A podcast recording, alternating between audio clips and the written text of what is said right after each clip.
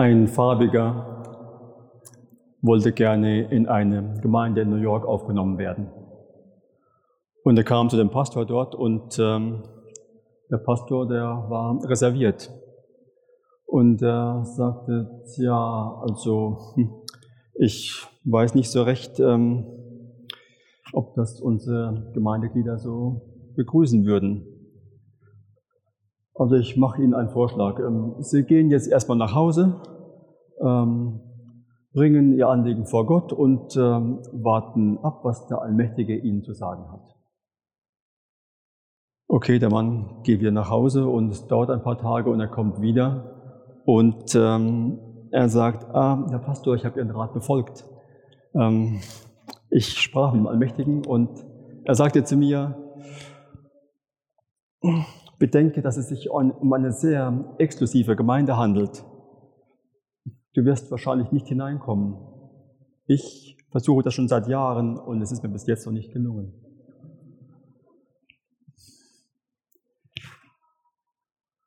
Die Frage ist, wie Gott sich Gemeinde gedacht hat. Und wir haben in dem ersten Teil dieser Serie uns das überlegt, wie es ist mit Gemeinde als Familie und haben gesammelt, ähm, welche positiven Werte wir sehen in der Familie und haben da uns darüber ausgetauscht, ähm, dass diese Werte auch in der Gemeinde gelten. Und heute geht es um die Gemeinde als Tempel Gottes. Und wir müssen hier zunächst einmal zwei Begriffe klären. Der erste Begriff ist, was ist ein Tempel? Und der zweite Begriff, was verstehen wir denn eigentlich unter Gemeinde? Wenn wir so in die Geschichte des Volkes Israel zurückschauen, dann fing es ja damit an, dass Gott entschieden hat, ich möchte bei meinem Volk sein. Und sie haben dann damals diese Stiftshütte, wie sie sich nennt, gebaut und haben sie auf ihrer Wüstenwanderung dabei gehabt. Und Gott sagt, ich bin hier. Ich wohne hier und das ist der Ort der Begegnung. Wenn ihr mir begegnen wollt, könnt ihr in die Stiftshütte kommen und könnt dort Kontakt mit mir aufnehmen. Dann später wurde der erste Tempel gebaut äh, durch Salomo, ein frühes Bild, hier habe ich mitgebracht von diesem Tempel. Ähm, es war ein ganz großes, riesiges Bauwerk, wo über 140.000 Menschen mitgearbeitet haben, dass das entstehen konnte. Die Mauern waren drei Meter dick. Ähm, und er hat dann anschließend auch alles mit Gold überziehen lassen, innen und außen, um einfach diese Pracht darzustellen und sich zu überlegen, wie muss ein Gebäude aussehen, in dem Gott wohnt. Wie können wir denn das überhaupt schaffen, dass wir ein Gebäude ähm, erstellen, in dem Gott sich wohlfühlt, in dem ähm, Gott sagt, ja, das ist mir angemessen. Und sie haben sich große Mühe gegeben, diesen Tempel zu bauen. Er wurde dann zerstört durch die Babylonier ähm, und später unter Esra und Nehemia wieder aufgebaut. Und später wurde dann dieser Tempel sehr prachtvoll durch Herodes der Große erweitert er wollte sich eben, er wollte eben gut Wetter machen bei den Juden damals. Er war ja dann für sie zuständig als ähm, derjenige, der ihr Land vertreten hat für, den, für die Römer und hat diesen Tempel sehr groß ausgebaut. Und das ist dann auch der Tempel, so wie ihn Jesus kennengelernt hat, als er auf dieser Erde war. Aber Jesus hat auch die Zerstörung von diesem Tempel vorhergesagt. Und das ist auch geschehen, 70 Jahre nach Christus ist dieser Tempel zerstört worden. Das ist jetzt fast 2000 Jahre her und er wurde bis heute nicht wieder aufgebaut, zumindest nicht aus Steinen. Denn Jesus hat gesagt, in drei Tagen will ich diesen Tempel wieder aufbauen. Als Jesus gekreuzigt wurde, ist der Vorhang zerrissen im Allerheiligsten in diesem Tempel. Der Zugang zu, zu ihm, zu Gott war frei und ähm, Und es heißt in der Bibel, dass Jesus der Eckstein ist, der diesen ganzen neuen Tempel zusammenfügt, der jetzt die Gemeinde sein soll.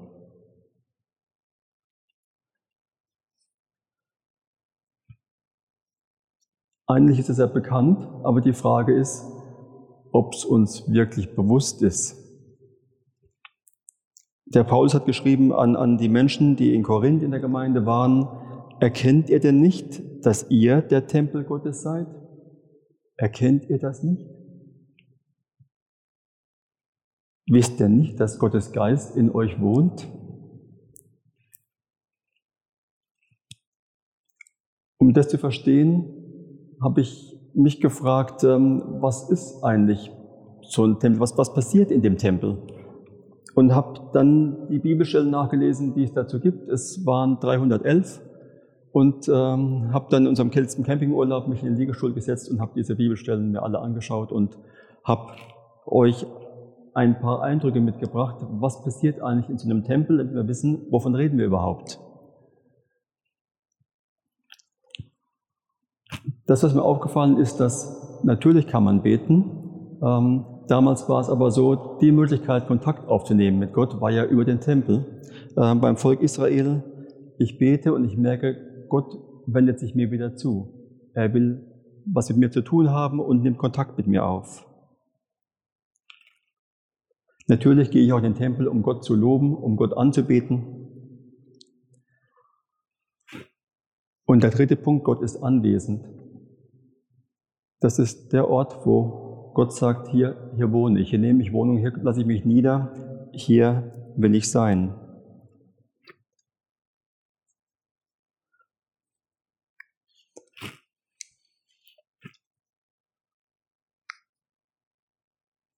Ich komme auch in den Tempel, um ihn zu ehren, um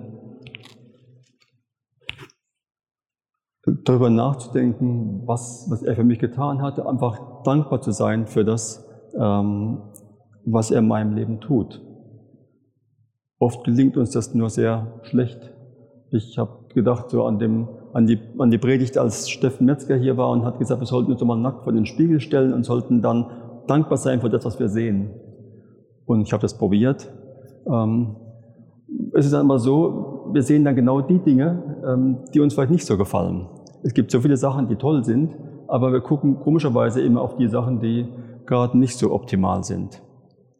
Und ähm, ich musste so daran denken, ich habe einen Kunden, der hatte sehr starke Verbrennungen an beiden Händen und war dann in der Spezialklinik, wo diese ähm, Sachen behandelt wurden, aber man konnte die Hände nicht retten und sie wurden eben beide amputiert hier oberhalb vom Handgelenk.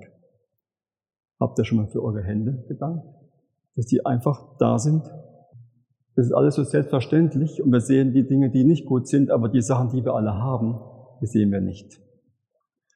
In Jesaja, in diesem ersten Vers ist beschrieben, wie ein König Post bekommen hatte. Brief.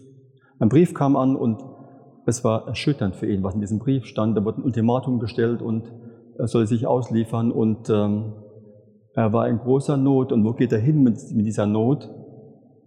Er geht in den Tempel. Und er breitet diesen Brief vor Gott aus und hat keine Idee, was er jetzt tun soll und ähm, kommt einfach zu Gott. Er geht in den Tempel, um das, was, was ihn so stark bewegt, hier zu besprechen. Zu diesem nächsten Vers komme ich noch zurück, wenn wir dann ähm, ein Stückchen weiter in der Predigt sind. Es entstehen Früchte ein Fluss, der im Tempel entspringt. Mein Gebet drang zu dir durch. Das ist auch eine Sache, die wir erleben, dass, dass wir irgendwo hingehen in den Gottesdienst oder in eine Gemeinschaft mit anderen Christen und dann feststellen, dass wir einen Durchbruch erleben, dass wir merken, wir sind gehört worden. Und im Tempel war es auch so, dass Gott spricht er spricht zu den Menschen, er spricht zu den Königen, die da hingegangen sind und haben gefragt damals, was, was ist deine Meinung? Ähm, und er lehrt die Menschen auch, was es bedeutet, ihm nachzufolgen. Und jetzt heißt es, dass die Gemeinde der Tempel sein soll. Und wenn wir jetzt ähm, uns die Gemeinde anschauen und überlegen, was verstehen wir unter Gemeinde? Ist das hier die Gemeinde, in der wir hier sitzen? Ähm, ist es die Kirchengemeinde? Ist es die Ortsgemeinde? Wenn im Neuen Testament von Gemeinde die Rede ist, wenn Jesus sagt zu Petrus, auf diesen Fels will ich meine Gemeinde bauen, dann steht eben dann dieses Wort im Griechischen da Ekklesia. Also Ekklesia war damals in dem Kontext außerhalb der, der Christen, war das ähm, die Versammlung von den stimmberechtigten Bürgern einer Stadt. Wenn irgendwas zu entscheiden war und dann wurde diese Ekklesia einberufen, das heißt alle stimmberechtigten Menschen in der Stadt, die kamen zusammen und haben dann äh, darüber abgestimmt. Und diesen Begriff benutzt auch ähm, jetzt die Bibel, um jetzt innerhalb der, der Gläubigen zu sagen, was ist eigentlich gemeint mit, ähm, mit Gemeinde. Es heißt ja die Herausgerufenen übersetzt, ähm, Ekklesia, also es ist Gottes Volk gemeint. Und es, be es bezieht sich nicht einfach nur so auf eine Ortsgemeinde. Die Ekklesia ist auch die weltweite Gemeinde der Christen, die in Papua genauso sind wie in, in Ecuador oder, oder in Deutschland. Ähm, die Herausgerufenen, das ist auch ähm, ein Hauskreis, der sich trifft.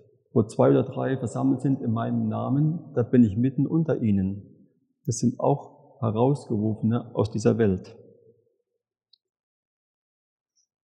Wir bezeichnen es heute häufig als Kirche.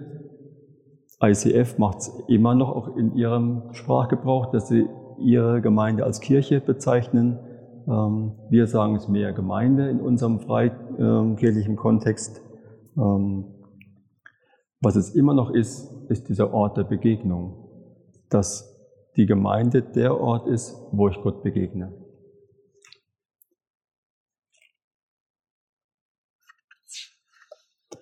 Ich möchte mir jetzt mit euch die Liste nochmal anschauen von diesen Bibelversen, die ich eben zum Tempel gezeigt habe.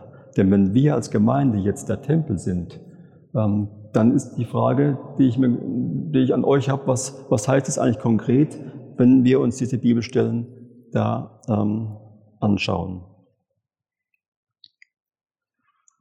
Ich bete und Gott wendet sich mir wieder zu. Ich kann alleine beten. Das ist auch in Ordnung, das ist auch wichtig und vollkommen okay.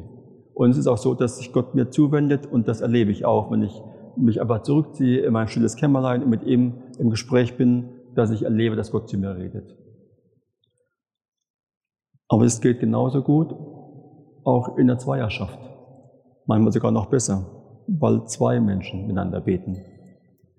Oder im Hauskreis oder das Gebet nach dem Gottesdienst, dass wir in der Gemeinde beten können und wir erleben, dass sich Gott uns zuwendet. Wir loben Gott, haben wir gerade gemacht, eben im Gottesdienst, wenn wir zusammen sind, dass wir Gott die Ehre geben. Und Psalm 11, Vers 4, Gott ist anwesend. Was ist das? Ist das eine Floskel? Ja, ich weiß, Gott ist anwesend, das sagen wir so. Ähm, komme ich mit, mit der Erwartung, mit dem Wissen in die Gemeinde, dass Gott anwesend ist? Wenn ich das bewusst so sehe, dann würde ich sagen, dann ziehe ich mir noch was Stückes an, bevor ich losgehe. Ähm, dann komme ich auch nicht zu spät, ähm, weil ich weiß, ich werde hier Gott treffen. Weil er ist hier anwesend. Und das ist ein großer Unterschied. Ob ich jetzt einfach nur so gehe, weil es aus ist gleich fünf, ich muss noch das und das machen, ich gehe jetzt mal irgendwie, äh, oder ich weiß, ich gehe an einen Ort, wo Gott anwesend ist. Und ich glaube, dass es keine Floskel ist. Ich glaube, dass das ein Versprechen ist, das sagt, das ist die Gemeinde, meine Gemeinde, das ist mein Tempel und hier bin ich anwesend. Dann erleben wir solche Sachen, dass wir stille werden, wenn wir in die Gemeinde kommen, dass wir stille werden können, dass wir unsere Dinge abgeben können, wenn wir im Hauskreis oder sonst wo sind. Diese Dinge kommen uns alle bekannt vor, dass wir Gott ehren, wenn wir in der Gemeinde sind, dass wir ihm groß machen dass wir seine Gnade erleben und darüber nachdenken, uns darüber austauschen. Und wir erleben, dass uns große Freude erfüllt, wenn wir in Gemeinschaft mit ihm kommen. Wo gehst du hin, wenn du in Not bist?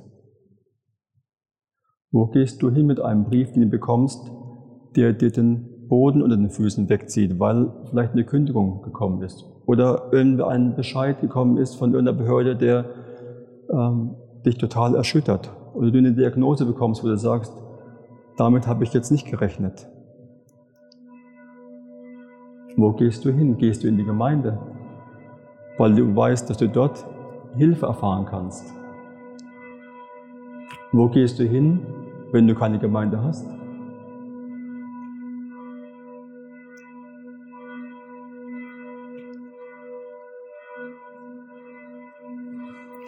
Immer leuchten, die Glocken läuten hier immer, wenn was Wichtiges kommt. Habt ihr schon gemerkt? Das war schon so oft so. Ähm, jetzt kommen wir zum, äh, zum äh, Hesekiel 47. Ich lese euch mal den gesamten Vers vor, den ich hier nur abgekürzt stehen habe. Da heißt es, stellt euch mal einfach dieses Bild vor. Ähm, auf beiden Seiten des Stroms, also von einem Fluss, ähm, werden alle Arten von Obstbäumen wachsen. Also Birne, Apfel, Kirsche, alles Mögliche. Rechts und links, alles voll Obstbäume, ganz verschiedene Sorten. Und die, die Blätter dieser Bäume, so heißt es in diesem Vers, die werden niemals welken. An ihren Zweigen werden immer Früchte hängen. Immer Früchte. Jeden Monat wird eine neue Ernte heranreifen. Wie ist das möglich? Und die Auflösung kommt jetzt. Denn sie werden vom Fluss, der im Tempel entspringt, bewässert. Wenn wir der Tempel sind, wenn die Gemeinde der Tempel ist, dann sind wir der Ort, wo die Quelle ist, wo die Quelle von diesem Fluss ist.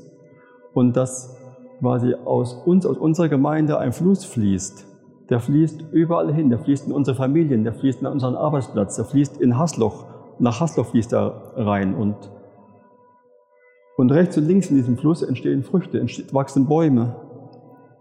Es passiert genau das, was Olli in seinem Bild von, von unserer Gemeinde gesehen hat, dass, dass da Früchte entstehen und zwar jeden Monat wird geerntet. Und es geht deswegen, weil die Quelle hier ist in der Gemeinde. Und es geht auch nur deswegen, weil Gott hier anwesend ist. Und dann heißt es noch, ihre Früchte werden als Nahrung dienen. Das, was sich Menschen wünschen, wonach sie hungern, wonach sie dürsten, wonach sie sich ausstrecken, was sie sich sehnlichst wünschen in ihrem Leben, das bekommen sie, wenn sie in Kontakt kommen mit der Gemeinde, weil diese, diese Früchte von diesen Bäumen ihnen das geben. Und die Blätter heißt es hier, die Blätter dienen als Heilmittel. Viele Menschen sind verletzt. Viele Menschen haben was in ihrem Rucksack, was sie mit sich rumtragen. Und die Blätter von diesen Bäumen, die da wachsen, die können Heilung bringen, weil der Heiland der ist, der eben diese Bäume wachsen lässt. Und es ist ein ganz besonderes Vorrecht der Gemeinde, dass wir der Ort sind, wo das entsteht, wo das entspringt und wo das möglich wird. Mein Gebet drang zu dir durch, das ist auch eine Sache, die wir erleben, die wir auch einzeln erleben können, genauso gut wie hier in der Gemeinde. Und ich bin ja hier auch im Gebetsteam, also einmal im Monat bin ich ja dran, nach dem Gottesdienst zu beten. Und es ist häufig so, es ist nicht jedes Mal und es ist auch nicht selten, aber häufig so, dass ich in der Woche darauf angerufen werde und sage, ah, Ralf, du hast für mich gebetet, nach dem Gottesdienst wegen dem und dem, es ist viel besser geworden. Oder ich habe gar keine Schmerzen mehr. Oder es war letztens jemand da, ähm, wo dann die Tochter war hochschwanger und hat dringend eine Wohnung gesucht in Hasloch, aber schon seit Monaten gesucht und gesucht und keine gefunden. Und es wird immer näher zum Geburtstermin und die Mutter hat sich große Sorgen gemacht. Die Tochter ist gar nicht in unserer Gemeinde. Auch die Mutter kommt nur sporadisch. Und dann haben wir gebetet und ruft sie mich an, glaube ich, mittwochs. Ähm, sie hat eine Wohnung bekommen. Also mein Gebet dringt zu dir durch. Und das, was hier steht, erlebe ich regelmäßig. Und dass der Herr spricht und uns lehrt, erleben wir auch in der Gemeinde. Im Normalfall ist das so. Aber was ist, wenn du jetzt sagst, was ist denn, wenn ich das aktuell nicht erlebe, wenn bei mir das eben gerade nicht so ist, dass ich das so sehen kann, dass ich eben nicht seine Freundlichkeit sehe, äh, dass mich eben nicht große Freude erfüllt, wenn ich in die Gemeinde komme und dass ich auch keine Früchte sehe oder der Herr nicht zu mir spricht, dann muss ich sagen, ja, das kann sein, dass auch das gerade mal so ist. Und das ist dann Alarm. Roter Alarm. Da läuten alle Glocken. Die Alarmglocken aber läuten dann. Weil das ist nicht normal, dass es so ist. Es ist auch nicht im Sinne Gottes. Dann könnte man sagen, was mache ich denn dann? Eine Möglichkeit wäre, ich suche mir eine neue Gemeinde. Weil da ist es ja vielleicht dann anders, weil ich mit der Gemeinde hier nicht zurechtkomme. Die schlechte Nachricht ist nur, dort werden auch Menschen sein, die so sind, wie sie sind und die Dinge, die du in deinem Rucksack hast, wirst du dorthin mitnehmen. Und ich sehe nur die Lösung in dieser Sache, dass du das mit Gott besprechen kannst, dass du Gott das sagst, was, was dich bewegt und was, was dich dabei umtreibt und was du vermisst und wonach du dich sehnst. Du kannst auch jemanden suchen, mit dem du das besprichst. Du dir einfach hingehst und sagst, hier, ich möchte dir mein Herz erschütten, mir geht es gerade so und so mit der Gemeinde. Ich wünsche mir das aber ganz anders. Oder kommst nach dem Gottesdienst nach vorne und sagst, bitte bete mit mir. Ich komme zum Schluss. Was ist denn nun zu tun? Im ersten Petrusbrief steht das da. Lasst euch von Gott als lebendige Steine einbauen. Vielleicht hast du deinen Platz in der Gemeinde noch gar nicht gefunden oder du merkst, es ist gar nicht so ganz optimal, wie es jetzt ist. Was hier auffällig ist an diesem Satz ist, hier heißt es, lasst euch, das ist passiv. Nicht ich baue mich ein als Stein in der Gemeinde, nicht ich suche mir das aus, nicht irgendjemand anderes macht es, sondern diesen Satz komplett schreibt, heißt es, lasst euch von Gott als lebendige Steine einbauen. Ich werde eingebaut. Ja, ich lasse das zu, ich bin offen dafür, aber Gott ist es, der mich einbaut. Genau an die Stelle, wo er mich haben will.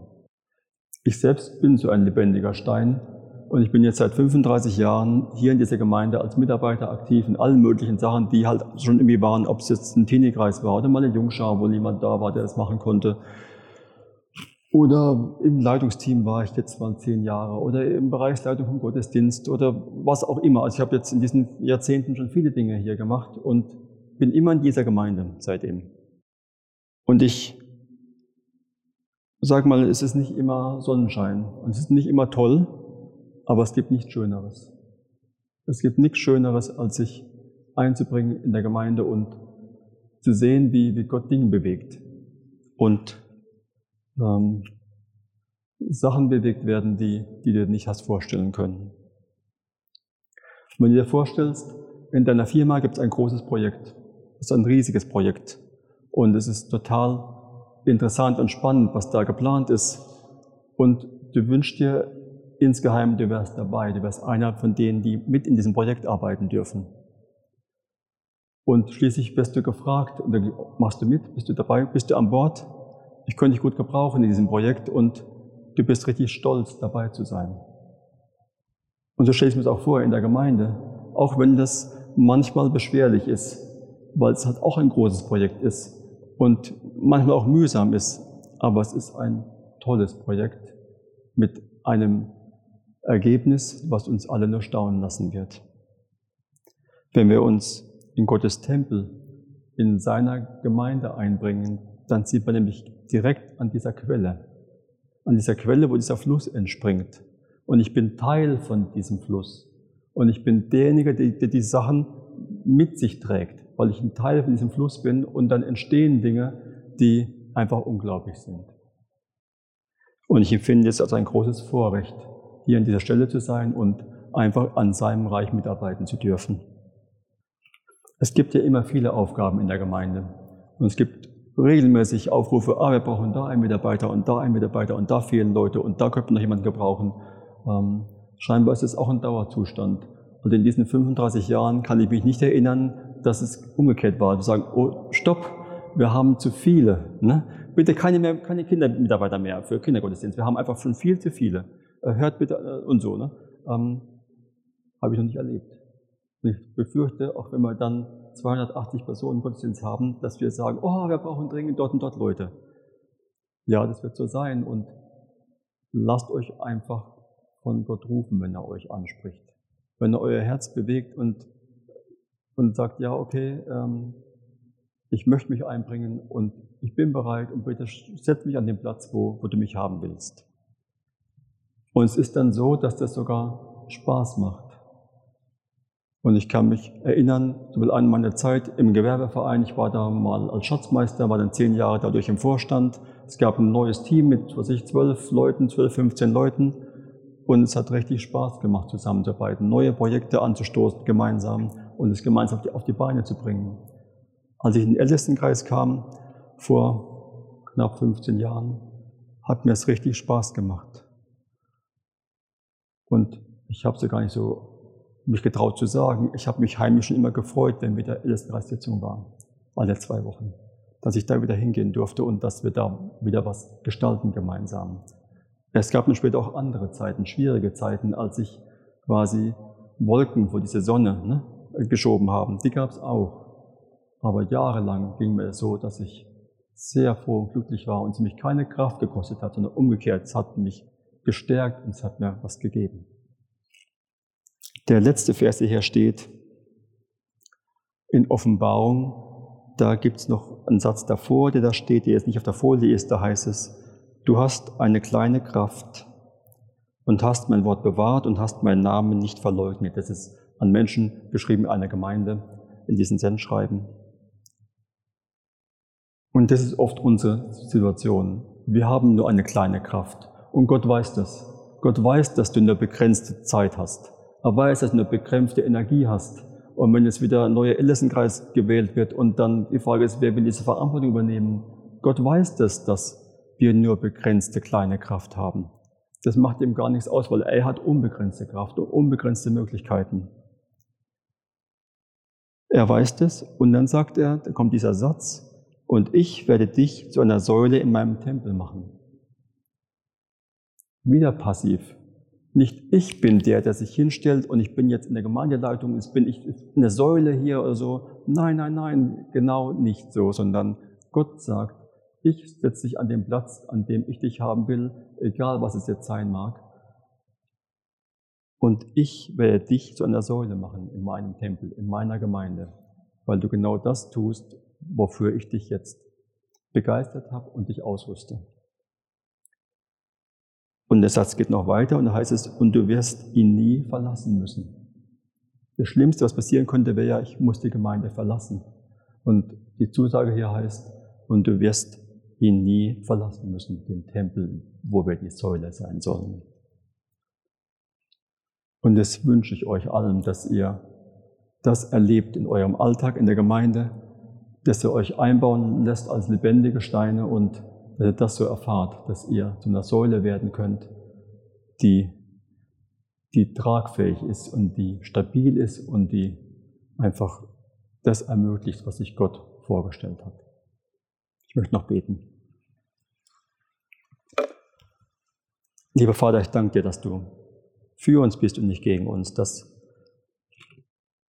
auch dann, wenn es mal nicht alles so glatt läuft bei uns, dass du trotzdem da bist und dafür sorgst, dass es weitergeht, dass es ein Licht gibt am Ende vom Tunnel. Und du zeigst uns momentan so viele tolle Dinge. Du zeigst uns, wie es weitergehen kann mit unserem Bauprojekt und was, was da entstehen kann. Und du hast schon so viele Türen geöffnet und ähm, Dinge uns geschenkt, die uns nur staunen lassen. Und ich bin mir sicher, dass du diesen Weg weitergehen wirst, dass du uns auch das Geld zur Verfügung stellen wirst, über vielleicht Wege, die wir noch gar nicht sehen, dass wir das ermöglichen können, dass wir diesen Bau bewältigen können, die ganze Arbeit, die damit zusammenhängt. Aber du siehst noch viel mehr dahinter, nicht nur ein Gebäude. Du siehst das, was daraus entstehen kann, wenn wir uns alle einbringen lassen, von dir einsetzen lassen an die Orte, an die Positionen, die du dir ausgedacht hast wo du genau siehst, wo jeder an seinem Platz ist. Ich danke dir dafür, dass du uns ausrüstest, dass du uns die Kraft gibst, dass du uns einfach zeigst, was dran ist. Ich danke dir für deinen Segen. Amen.